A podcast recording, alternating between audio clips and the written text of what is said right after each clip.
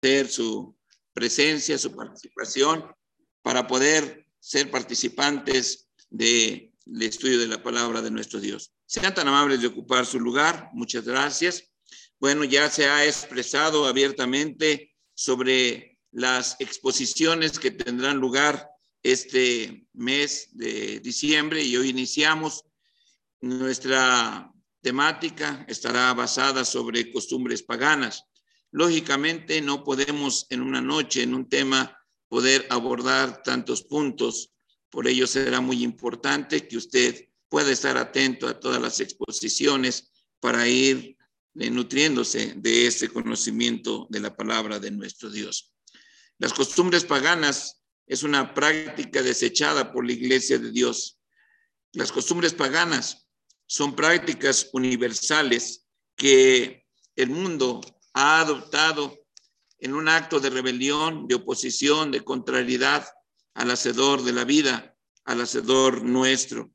Sin embargo, cada uno de nosotros tenemos que tener ese cuidado para comportarnos, porque el mismo apóstol decía, sed sin ofensas a judíos y a gentiles y a la iglesia de Dios, entendiendo también, como se ha expresado, que el Señor nos ha sacado de las tinieblas y nos ha traído a la luz admirable de su palabra. ¿Con qué propósito? Para que nosotros ahora, como un pueblo santo, podamos realmente guardar nuestra vida en santidad. Vosotros que en otro tiempo no erais pueblo y que ahora somos pueblo de Dios. Que en el tiempo pasado no habíais alcanzado misericordia, mas ahora hemos alcanzado misericordia, según las palabras de nuestro hermano Pedro. Así que gracias a Dios por esta bendición de la cual el Señor nos ha rescatado de esta parte. Iniciamos nuestro tema. Si me apoya eh, mi hermana Avi con la presentación o mi hermano David, por favor. Bueno, tenemos este tema titulado en esta noche, idolatrías abominables. ¿Qué se entiende por idolatría? La adoración religiosa que tiene por objeto eh, un ídolo. El ídolo toma el lugar de Dios y es adorado como si lo fuera Dios idolatrías abominables. Tratando de entender este concepto, entonces podemos ya ver el panorama. Se entiende por idolatría la adoración religiosa que tiene, por ejemplo, un ídolo y que toma el lugar del Dios vivo y verdadero y que el ídolo es adorado como si fuera nuestro Dios. Pasamos a la siguiente. Bueno, que lo primero que nosotros podemos ver es algo importante. ¿Cómo parte la idolatría? ¿Dónde surge? Y es lo que en esta noche me propongo llevar. No alcanzaré a tocar todo, pero el próximo domingo, sin duda, mi hermano continuará.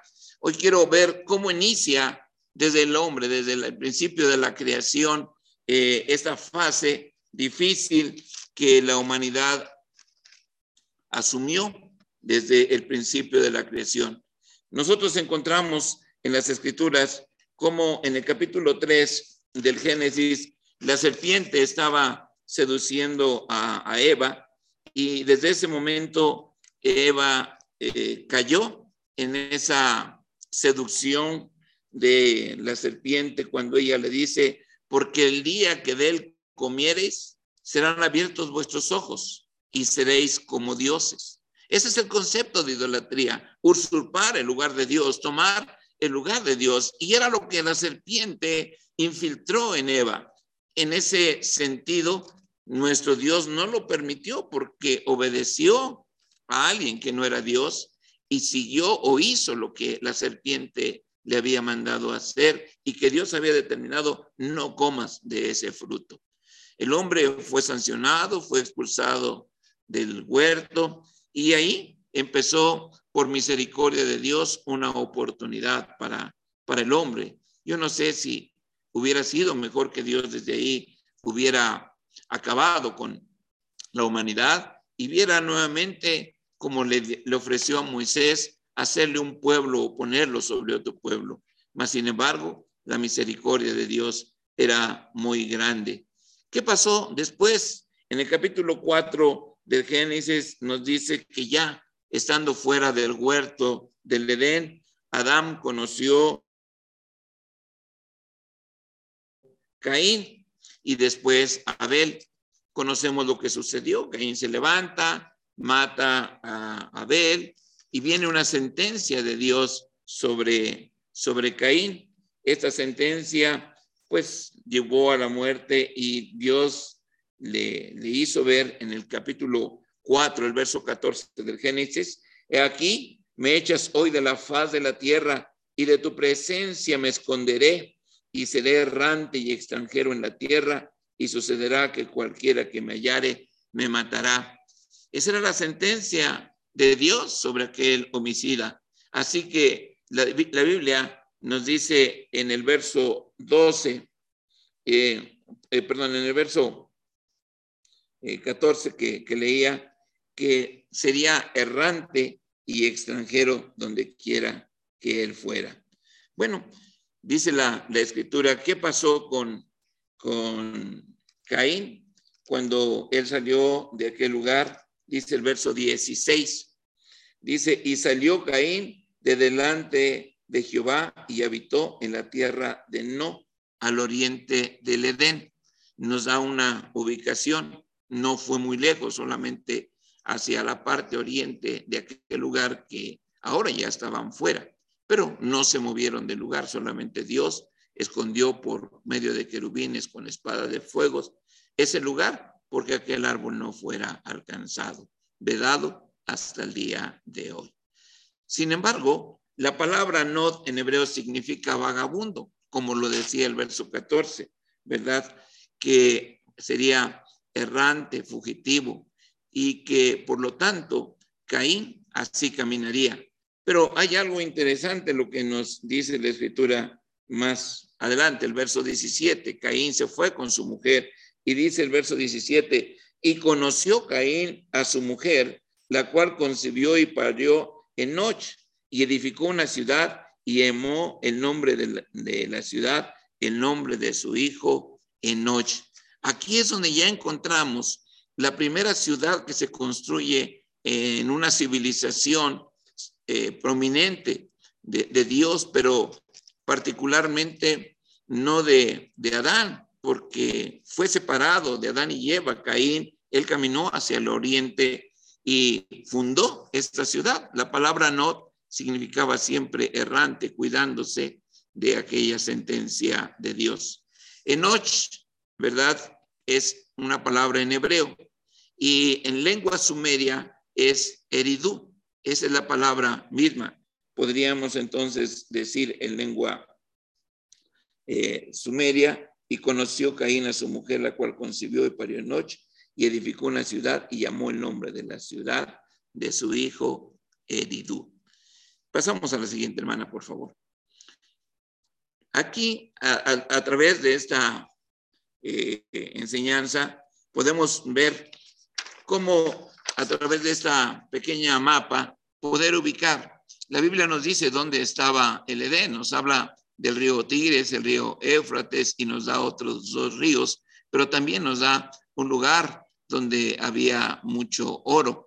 Y este lugar básicamente se encontraba, ahí encontramos el río Éufrates y el río Tigris. Sin embargo, también ahí donde se conjuntaban los ríos, estaba también Avila, aquella ciudad o aquella tierra donde había mucho oro, conocida en aquel tiempo como Sumerio. Y ahí podemos ver a la ciudad de Eridut, muy cerca, al oriente, dice la escritura. Ahí fue Enoch, habitó esa ciudad. Más tarde no pierdan de vista Ur, porque no voy a volver a poner el mapa, pero Ur estaba muy cerca y lo que es más adelante ahora Kitch por ahí vamos a encontrar lo que fue Babilonia en el tiempo de Nabucodonosor. Así que en realidad no salimos. En el mapa que está al lado eh, izquierdo de su pantalla hay dos manchas en rojo. Ella nos habla de dos lugares eh, que deben ser algo importantes en la historia. Uno, el Edén, escondido por nuestro Dios, y el otro, el arca eh, de Noé que quedó en los montes de Armenia, como dice la escritura. Cambiamos, mi hermana, por favor. Al, nosotros, eh, no que son paréntesis, quizás le pido a mi hermana, más o menos tengo que ir en un promedio de dos a tres minutos para poder alcanzar las láminas. Bueno, Eridut estaba considerada una de las ciudades más antiguas de Mesopotamia, donde se veneraba al dios Enik, señor de las aguas dulces. ¿Por qué? Porque ahí estaban, ahí fluían los ríos, principalmente el Tigres y el Éfrotes.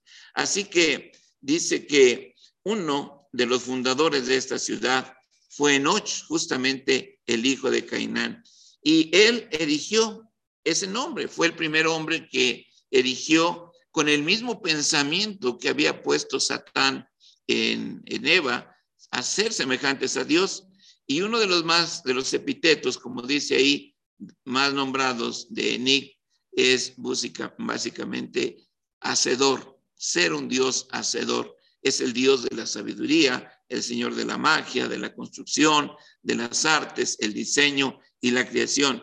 Es uno de los tres dioses más importantes que hubo en aquella tierra. Junto con Enic estaba en Lil y Anu, en la cultura mesopotámica surgida desde el valle del Tigres y el río Éufrates. Cambiamos.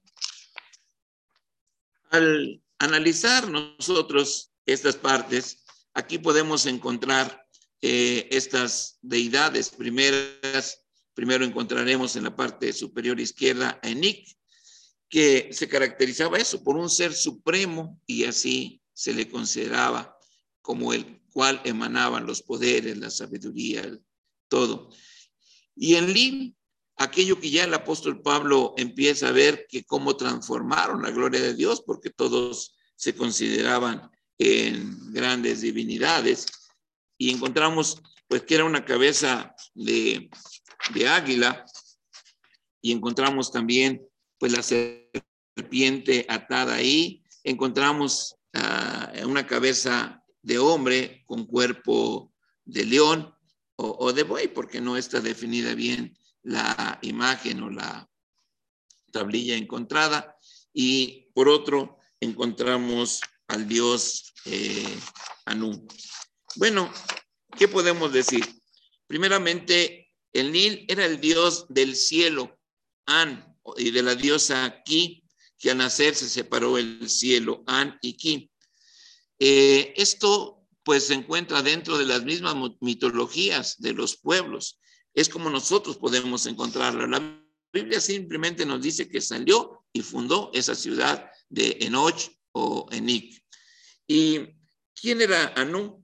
Anu en la mitología sumeria era también An, En y An, cielo en Acadio o Arcadio. Era el dios del cielo el señor de las constelaciones, rey de los dioses, que vivía con su esposa, la diosa aquí en sumerio, que significa tierra, aquí tierra. Si ustedes van viendo la analogía, el concepto idolátrico desde el principio de la creación, el hombre trata de idealizarse como Dios, trata de eh, idealizarse en una identidad de hombre-mujer y también en una identidad de de grandeza. Bueno, ¿cuánto tiempo? Cambiamos lámina. Este tiempo, dice la escritura, que duró aproximadamente 1656 años. ¿Por qué? El apóstol Pedro nos dice ahí en segunda de Pedro 3:5, ellos, cierto, ellos ignoran voluntariamente que los cielos fueron en el tiempo antiguo y la tierra que por agua y en agua está sentada por la palabra de Dios. Por lo cual, dice la escritura, el mundo de entonces pereció anegado en agua. El apóstol Pedro nos habla de aquel mundo antiguo, aquel mundo antiguo que, pues, su idolatría y su maldad llegó a un extremo hasta los días de Noé, porque el Señor vio que la maldad era mucha. ¿Qué tipo de maldad? Entre la maldad que había en los días de Noé, eh, dice que los hombres comían se casaban, se daban en casamiento, hombres, mujeres, pero también esta forma idolátrica que había sembrado Enoch en todas aquellas civilizaciones durante el tiempo patriarcal fue algo terrible.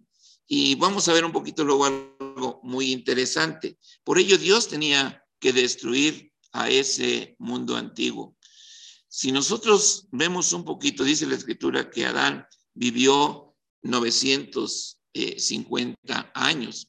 Adán tuvo la oportunidad de conocer todavía a, Noé, no hasta el diluvio porque murió antes, pero esto nos puede dar una pauta si vamos ahora eh, analizando los años de vida y hablando los sucesos, cómo el pueblo de Dios se mantenía en paralelo. Por eso lo que dice Génesis 6, los hijos de Dios y los hijos de los hombres. Por eso no dice, y comenzaron a llamarse del nombre de Jehová. Había una identidad, una cultura muy diferente que los separaba, cambio de lámina, que los separaba unos de otros. Dice la, la escritura que durante 1656 años, bueno, la escritura nos habla del periodo, nosotros sacando los años, habían transcurrido desde Adán hasta Noé 1656 años. Eh, los descendientes llamados de Caín, los hijos de, de bueno, llamados hijos de los hombres, guardaron un sentimiento de dioses del mal. Aquella semilla que Satanás había sembrado en Eva, la hacía en ellas, sentirse dioses. Y una de esas maneras, en su incapacidad humana, creaban esas fantasías que los hombres llaman las mitologías y así creaban a sus dioses y los adoraban y los sacrificaban. ¿Qué es lo que nos dice Génesis 6? Dice que vio Jehová que la maldad de los, de los hombres era mucha en la tierra y que todo, de los, todo designio de los pensamientos del corazón de ellos era de continuo solamente el mal. Ya esta expresión era de continuo, solamente el mal no es lo que también Noé nos dice que se casaban y se daban en casamiento, que la maldad llegó a un extremo donde Dios se arrepiente de haber creado al hombre y ordena a Noé construir un arca, un arca que dura 100 años, desde el año 500 hasta el año 600, cuando viene el diluvio y muere toda aquella generación. Bueno, la generación destruye. Así que se acabó. Tal parece que Dios acababa con la maldad y la idolatría con aquel diluvio. Pero no fue así. Yo lo único quiero que en esta primera parte quede claro que los, los patriarcas se guardaron en santidad, no cayeron. La descendencia de Seth, ¿verdad? No cayó en tal idolatría, guardaron su línea de tal manera que Noé halló gracia en los ojos de Dios. Lamech, Matusalén, Enoch, ¿verdad? Y todos ellos vivieron una vida agradando a Dios, como lo dice la misma escritura. Cambio de lámina. Dice aquí la misma escritura eh, que ya vamos a pasar un poquito al capítulo 10, cuando ya pasa el diluvio, el diluvio y queda solamente Noé y su familia y nuevamente él, sus tres hijos y sus esposas empiezan a, multiplicar la tierra, porque ese era el mensaje de nuestro Dios, que ahora ellos tenían nuevamente que multiplicar y henchir la tierra, lo dice el capítulo 9, el verso 1, como se lo había dicho también Adán, una nueva generación, ahora con básicamente con cuatro parejas. Pero de esta descendencia, dice la escritura que los hijos de Noé fue Sem, Chan y Japet. Cham engendró un hijo que se llamó Cush y este Cush engendró a un hijo que se llamó Minro. La Biblia nos dice que este hombre empezó a ser un hombre poderoso. Dice eh, Génesis capítulo 10, verso 8. Y Cush engendró a Minro. Este comenzó a ser poderoso en la tierra. Este fue vigoroso cazador delante de Jehová, por lo cual se dice así, como un vinro, vigoroso cazador delante de Jehová. En el contexto bíblico pareciera que eh, Minro, pues al tener esa característica de ser un hombre valiente, un hombre arrebatado, sin temores, era el único hombre que podía enfrentarse a las eh, bestias fieras. Sin embargo, eh, dice que fue delante de Jehová, ¿no? Es cuando dice delante de Jehová, la escritura no quiere decir que estaba bien en ninguna manera. La sofilia se dio por ahí, justamente el principio de la sofilia. Eran cosas que no podían agradar a Dios, pero era un hombre eh, atrevido, sin, tal vez sin principios, sin morales, un hombre que traía ese mismo concepto que Satán había dejado desde Adán, que había hecho en la descendencia de Caín y que ahora lo estaba haciendo también con la descendencia de, de Cham a través de, del bisnieto de, de Noé, Minro. Bueno, ahí lo importante nos dice la escritura en el verso 10, y fue la cabecera de su reino Babel. Aquí es importante cómo a partir de aquí se desprende por todas las edades y hasta el Apocalipsis cuando el Señor tiende a destruir Babel.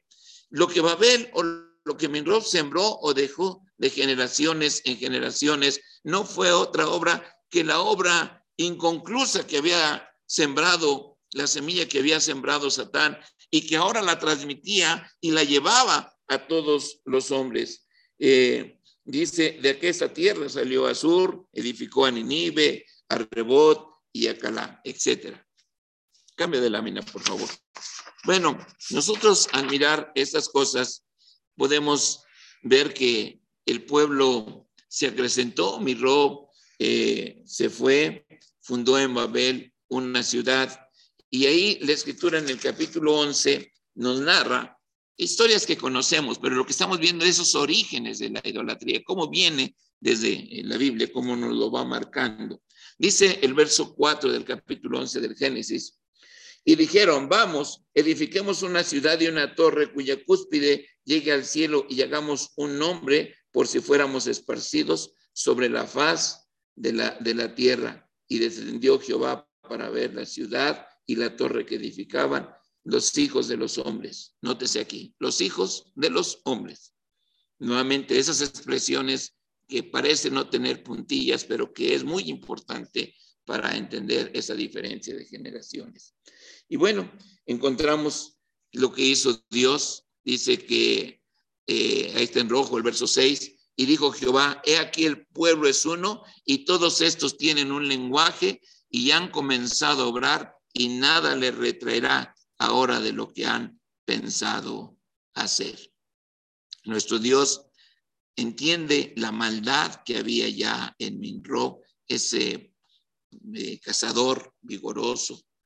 Sin embargo, fue un enemigo de Dios. Él no en ningún momento tuvo un reconocimiento a Dios, sino al contrario, fue un hombre temerario y provocativo. Si vuelve a venir un diluvio, no nos alcanzará ni destruirá al hombre. El mismo pensamiento que Satán había puesto allá en Isaías 14, 14, nos dice, hablando de, aquel Satán cuando se reveló, que decía, sobre las alturas de la nube subiré y seré semejante al Altísimo, Isaías 14, 14.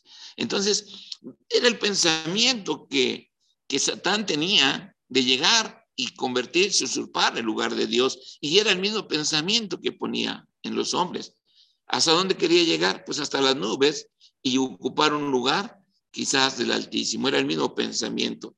Bueno, Dios los esparce, confunde el lenguaje y ahí empieza la colonización mundial a las naciones, las gentes, porque todos salen esparcidos y cada uno conforme a su lenguaje, como se entendía, fueron emigrando y fueron esparcidos sobre la faz de la tierra. Cambio de lámina. Bueno, ¿qué viene después? Viene algo muy importante. Se, se esparce la gente y básicamente quema, queda Minroth en Babel. ¿Y qué hace ahí? Pues él, la torre no fue destruida. Se dice que después fue destruida por otros hombres, pero la mitología dice que Semir, o Semiramis, perdón, que era la madre, pero a la vez la esposa de, de Minrob, dice que dio a luz al hijo que fue concebido milagrosamente por el rayo del sol. Notemos muchas eh, analogías que luego tienen con las costumbres que veremos casi al final de este mes para hablar de dónde vienen las, las prácticas idolátricas, abominables de estos tiempos. Dice que Semiramis dio a luz el hijo que fue concebido según ese pensamiento por un rayo de sol, cuando era de su propio hijo. El hijo que nació se llamó Tamuz, fue considerado como un salvador de su pueblo. Su nombre significa el hijo verdadero.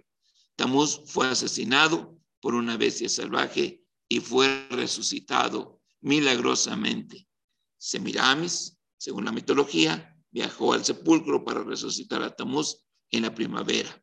Notemos también algunos aspectos de fechas o calendarios que empezaron a establecer los sumerios, porque los sumerios fueron de ese mundo antiguo quienes establecieron los horarios, los días, los primeros calendarios.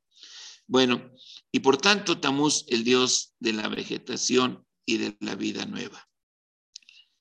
El símbolo que Tamuz transmite, en los cuales el pueblo de Israel cayó, que nos dice Ezequiel, que el pueblo salía a adorar y luego iban a adorar a Tamuz, se inclinaban y se arrodillaban ante Tamuz. Dice que fue nacido de un rayo del sol, por lo tanto también era hijo del sol y del dios sol. Este símbolo eh, sagrado fue entre aquellos creyentes que eh, idolatraron a Tamuz. La tradición dice que la esposa de Minro era Semiramis, ella fundó los cultos misteriosos de Babilonia y fue la primera eh, sacerdotisa en la adoración de Tamuz, su propio hijo. Una relación que, que podremos ver y que se relaciona más adelante con el 24 y 25 de, de diciembre. Cambia de lámina. Bueno, la Biblia nos, nos sigue mostrando en la historia qué pasó.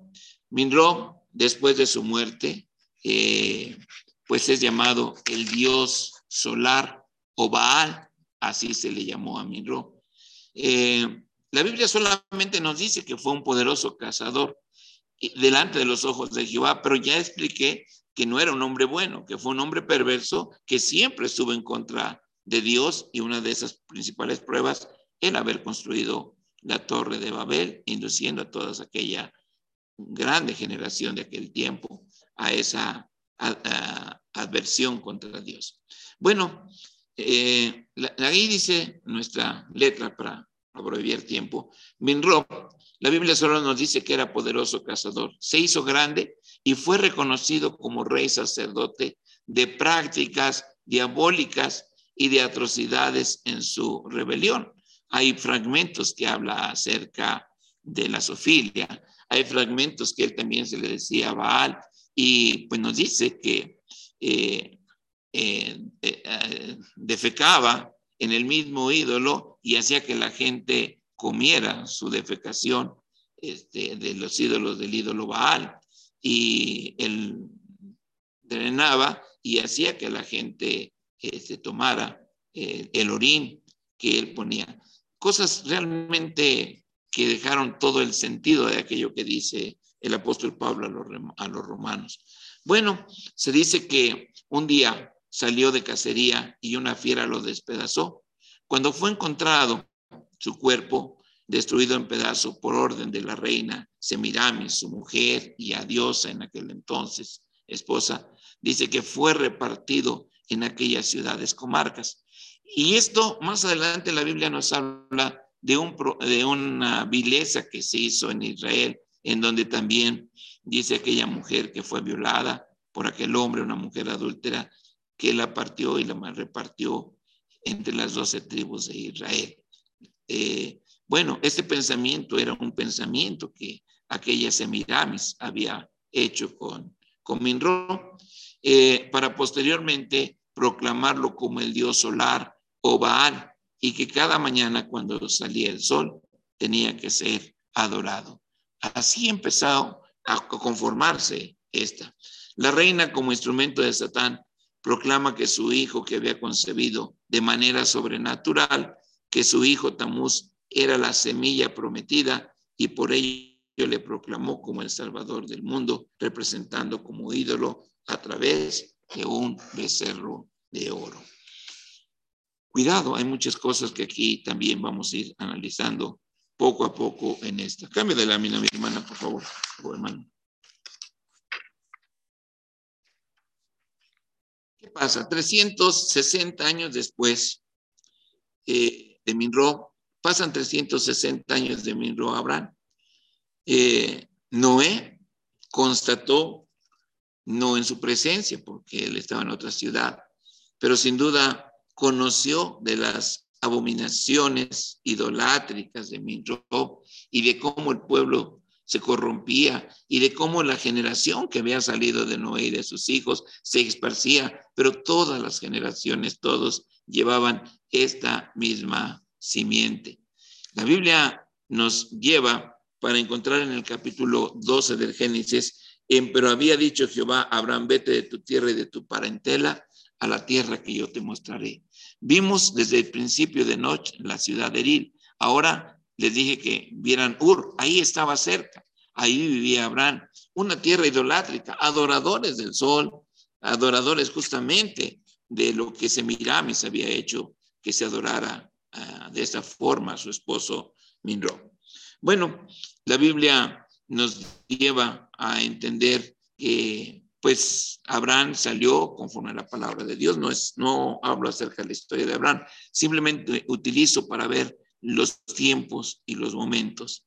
Y en, el capítulo 13 del Génesis nos dice que en su salir eh, fue Abraham a Egipto hacia el mediodía y su mujer con su sobrino Lot.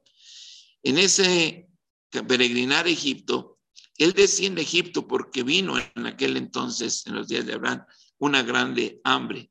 Aquí es donde cuadra perfectamente la historia universal para hablar de Egipto. Egipto en aquel entonces, pues ya era una poderosa cultura, también idolátrica, con muchas eh, identidades eh, religiosas, eh, idolátricas, desde luego.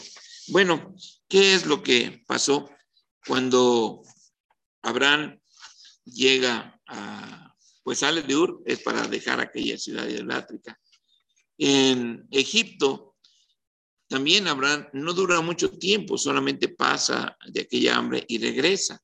Y ya pasa por tierra de los cananeos, donde también la misma forma idolátrica de vida era grande.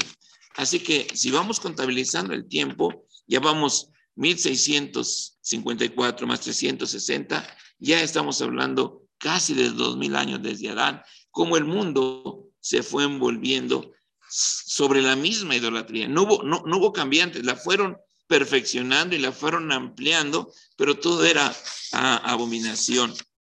Siguiente lámina, mi hermana, por favor. Nos lleva ahora a entender que fue su descendencia de, de Abraham.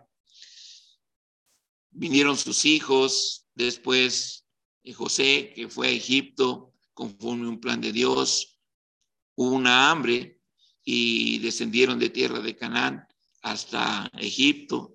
Allá reinaba ya José, sucedieron muchas cosas. Y vemos que pasaron 215 años desde la muerte de José, que el pueblo se quedó ahí, el pueblo que había asentado José en la tierra de Gosén. Pero se levantó otro faraón y este faraón impuso cosas o prácticas eh, a, su pueblo, pero para el pueblo de Israel no era obligado a sacrificar a los ídolos, no.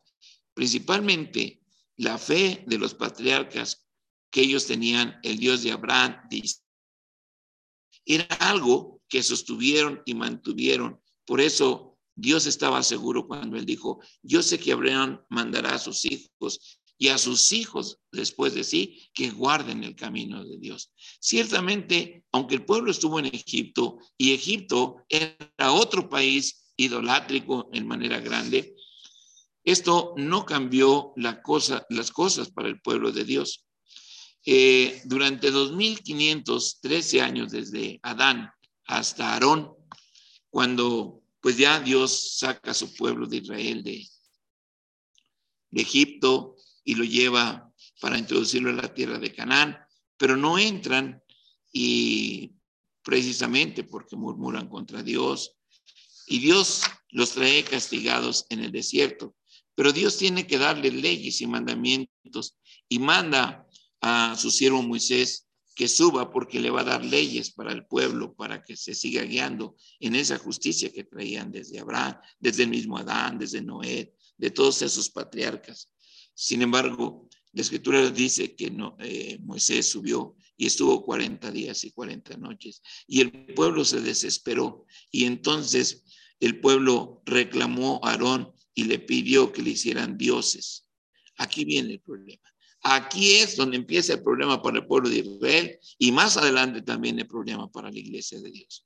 Durante esos 2513 años, a pesar de que la idolatría estuvo desde el principio del mundo, la estripe santa no se contaminó. Y eso quiero puntualizarlo, hermano, que lo tome muy en cuenta.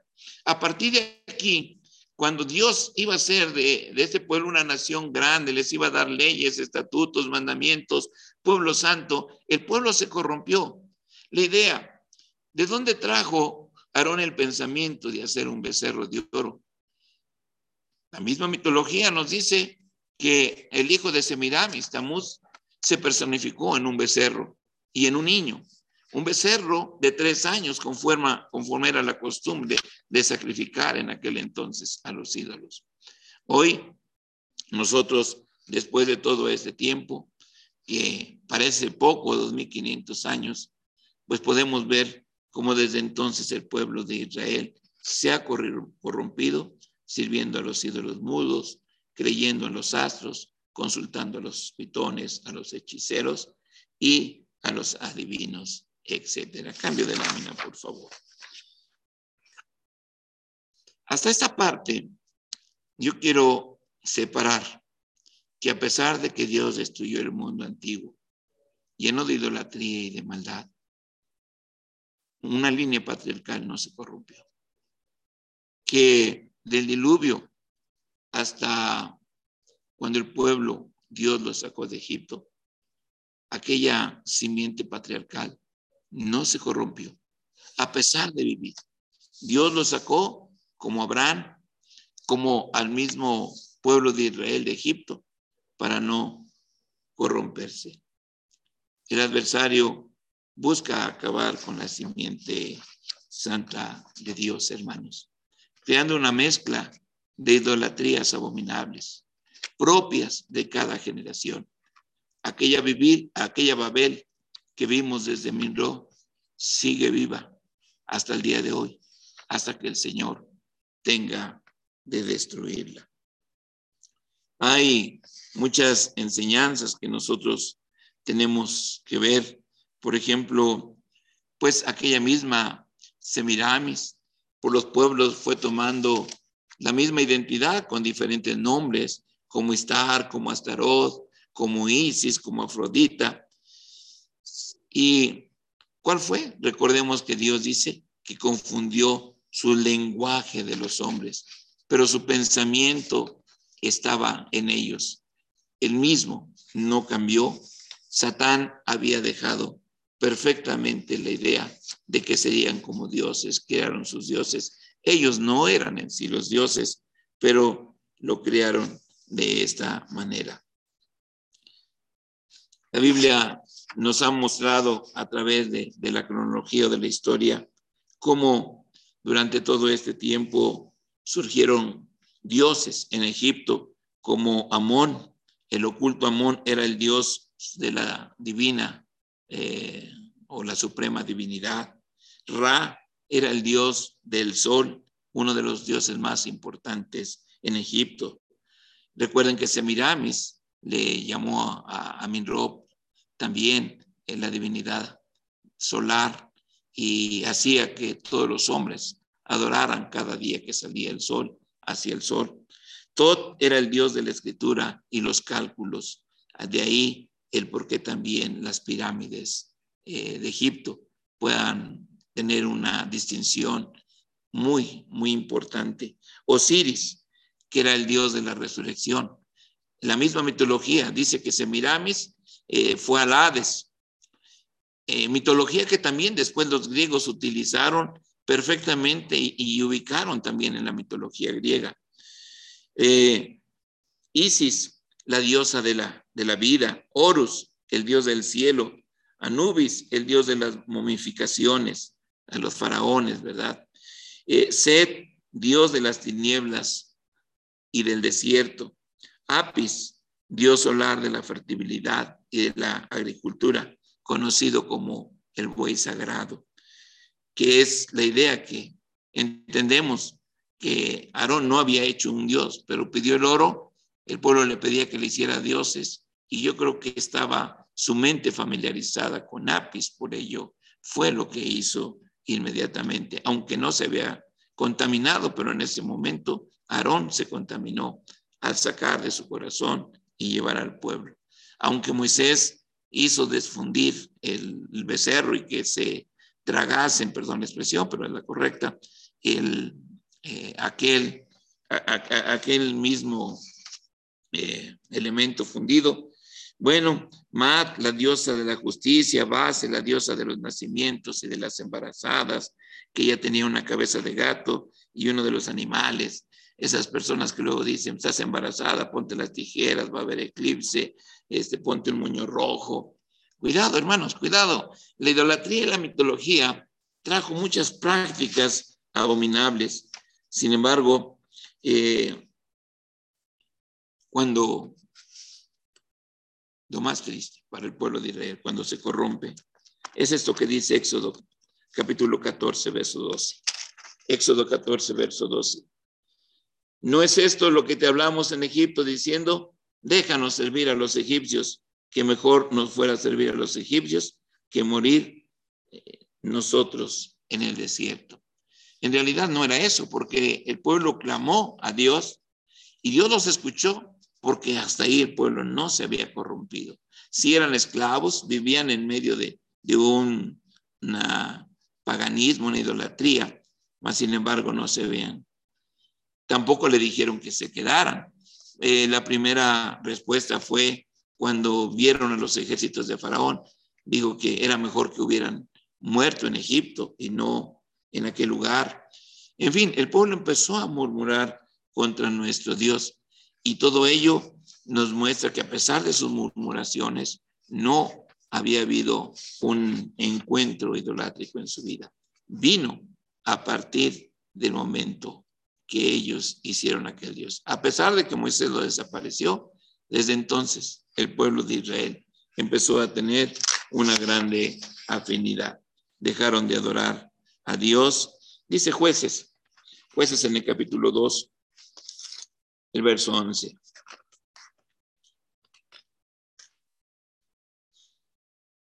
2.11. Entonces Jepté vino con los ancianos de Galad y el pueblo lo eligió por su cabeza y príncipe de Jepté. Habló a, a todas las cabezas. Así, el verso 12. Y envió Jepté embajadores al rey de los amonitas diciendo, ¿qué tienes tú conmigo que has venido para mí para hacer guerra en mi tierra? A pesar de que los amonitas los de Amón, los de Moab, eran enemigos del pueblo, hubo siempre cierta distancia, porque pues Israel se daba cuenta del grande peso de la idolatría que había en, en aquel pueblo. Sin embargo, las condiciones fueron diversas. Por ejemplo, Jeroboam, cuando se dividió el reino, eh, pues no le quedaba cerca el lugar donde estaba el templo ya en Jerusalén que había hecho Salomón por pensamiento de David. Y dice que él erigió y erigió dos becerros de oro, el cual uno puso en Betel y otro puso en Dan. Y dijo así, el pueblo no se va a ir a Jerusalén a adorar, porque ahora aquí tienen sus dioses. Los mismos reyes se corrompieron, los mismos hombres llevaron al pueblo. Vinieron el tiempo de los profetas siempre hablando al pueblo de que se apartaran de esa idolatría, porque Dios les habría de, castigar en manera, en manera grande. Bueno, no hasta el día de hoy la idolatría es abominable, hermanos. Muchas prácticas de seducción que Satanás ha puesto. En la siguiente exposición vamos a ver un poquito de esa continuidad, cómo estas tradiciones, estas mitologías fueron cambiando, cómo después se infiltra Roma, cómo Roma trae nuevos dioses, cómo trae nuevas identidades que hoy, pues, tal vez como el dios del vino, el dios de la comida, eh, traiga para el pueblo eh, muchos sacrilegios y abominables idolatrías. Pero recuerden, hermanos, nuestro Dios ha querido que seamos un pueblo santo. Quiero concluir diciendo, el adversario busca acabar con la simiente santa de Dios, creando una mezcla de idolatrías abominables propias de cada generación. Aquella Babel que vimos desde Minrob sigue viva hasta que sea destruida, como dice Apocalipsis capítulo 18, verso 2 y 4. Y clamó con fortaleza en alta voz diciendo, caída es, caída es la grande Babilonia y es hecha a habitación de demonios y guarida de todo espíritu inmundo y albergue de todas aves sucias y aborrecibles, porque todas las gentes han bebido del vino del furor de su fornicación y los reyes de la tierra han fornicado con ella y los mercaderes de la tierra se han enriquecido de la potencia de sus deleites. Y oí otra voz del cielo que decía, salid de ella, pueblo mío, porque no seáis participantes de sus pecados y que no recibáis de sus plagas. La humanidad, como dice el apóstol Pablo, truncaron o truncaron la gloria de Dios incorruptible en semejanza o en imagen de hombre corruptible. Quiero dejar en claro a pesar de que Dios destruyó Sodoma, Gomorra, los días del mundo antediluviano, hubo una simiente que no se contaminó. Aunque el pueblo de Israel se contaminó, no todo, porque el Señor le dice a Elías, tengo delante de mí siete mil rodillas que no han doblado a Baal. Desde el día que la iglesia de Dios fue purificada por la sangre en el Calvario por la muerte de nuestro Señor Jesucristo, ha sido limpia. Y aunque hay muchos que han venido de la idolatría y se han convertido al Señor, el Señor les ha limpiado de aquella terrible abominación. Hay muchos de nosotros que nacimos dentro del Evangelio, una simiente santa, y que tenemos que tener cuidado de no corrompernos, de no contaminarnos, porque de lo contrario, también seremos destruidos juntamente con todos aquellos que han bebido del vino del furor de nuestro Dios. Hermanos, a grandes rasgos, así surgió la idolatría abominable en el mundo hasta el día de hoy y que hasta que aquella Babilonia sea destruida, acabará. Entre tanto, tenemos que guardarnos como habrán nuestras vidas en medio de una ciudad o de un mundo idólatra. El Señor les bendiga. Paz a vosotros, mis hermanos.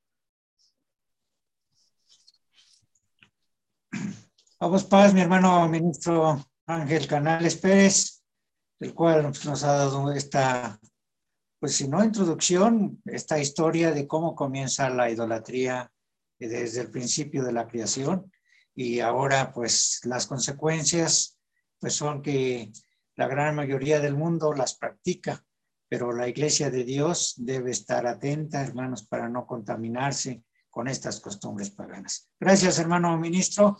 Vamos a cantar un himno, hermanos, el número 235. Por favor, mi hermano Eric Díaz y mi hermana Abigail, himno 235.